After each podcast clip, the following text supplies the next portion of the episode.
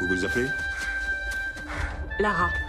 Nom de famille Croft Savoir inutile numéro 2. Lara Croft aurait dû s'appeler Laura Cruz. Et au final, ils ont choisi le nom au pif dans l'annuaire. Les savoirs inutiles néons. Les savoirs inutiles. Savoirs inutiles. Néon. «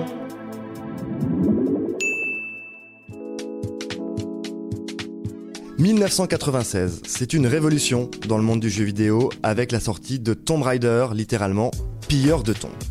Ce jeu est une révolution pour plusieurs raisons. D'abord, c'est un monde entièrement en 3D, avec des graphismes époustouflants, pour l'époque en tout cas.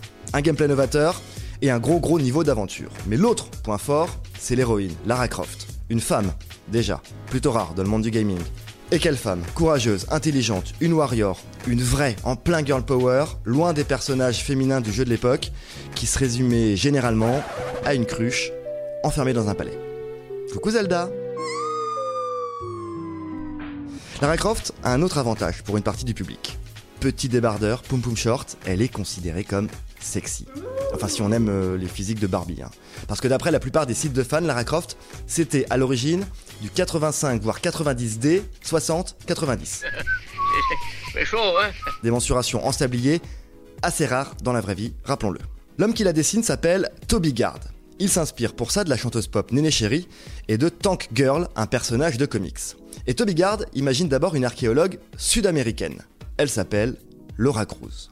Alors il propose son personnage à l'éditeur du jeu vidéo, et voici à peu près à quoi a ressemblé la conversation.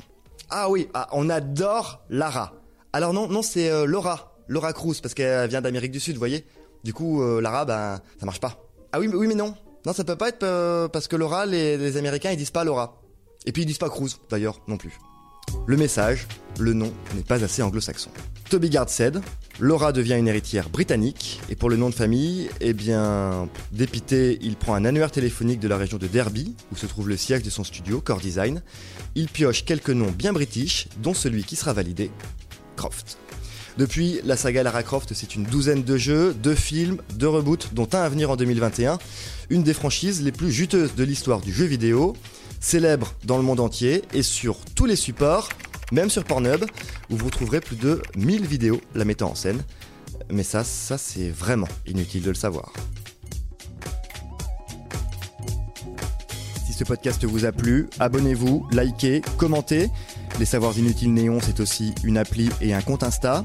Et Néon, c'est sur neonmac.fr et tous les deux mois en kiosque.